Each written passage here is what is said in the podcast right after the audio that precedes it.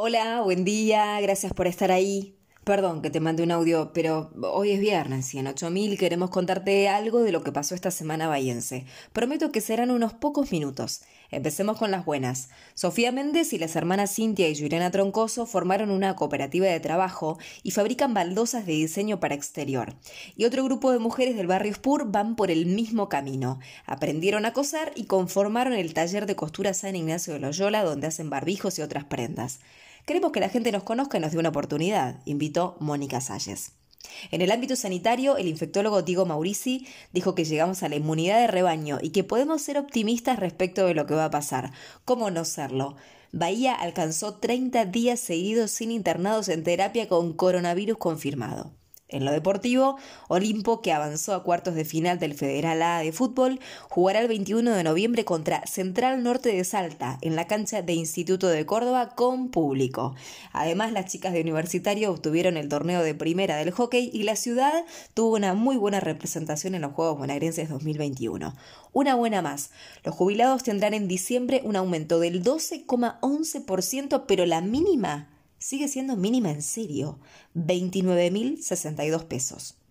Pasamos ahora a unas palabras picantes. Desde el Frente de Todos le pegaron al oficialismo por el Fondo Educativo. Raúl Ayude, postulante del Consejo Escolar, sostuvo que es inmoral que el municipio haya usado una parte de esa plata para pagar sueldos o refaccionar oficinas. Y la respuesta de Adrián Juglar, secretario de Gobierno, fue dura también.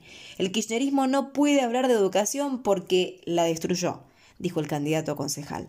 Por otro lado, Fernando Compagnoni, que busca banca de diputado provincial por Juntos, aseguró que el kirchnerismo abandonó la seguridad como una política de Estado, tras la ausencia en el Consejo de Federico Montero, representante del Ministerio de Seguridad bonaerense, a quien citaron por tercera vez. Montero explicó que no acudió por temas laborales en la matanza y aprovechó para decir que la preocupación del oficialismo es un show para redes sociales. Un dato que alivia. Desde hoy a las 8 hay veda electoral. Menos mal. Ahora nos metemos con otras noticias que no nos gustan para nada, pero están. En la semana de lucha contra el ciberacoso o grooming, un documento del Departamento Judicial Bahiense advirtió que acá y en la zona es llamativa la cantidad de casos. En 2019 hubo 51 denuncias y en 2020 74. Los hospitales siguen complicados por la falta de personal y hoy el municipal se sumó a un paro, por lo que solo atiende urgencias. Los organismos artísticos del sur se declararon en crisis y contaron que es tremenda la situación que están viviendo por no poder trabajar. Además, el vecino Gerardo Fernández nos escribió preocupado y molesto por los ruidos que generan autos y motos en la zona del Parque de Mayo, donde dijo realizan picadas temerarias. Y el agua, siempre el agua, no podemos estar rezando en el clima para que no haga calor, dijo María de los Ángeles Montes de Oca, una vecina que integra la mesa del agua. Desde APSA comentaron que reciben menos reclamos que el año pasado, parece una burla. Aclaramos por las dudas que algunos vecinos dicen que llaman y no pasa nada.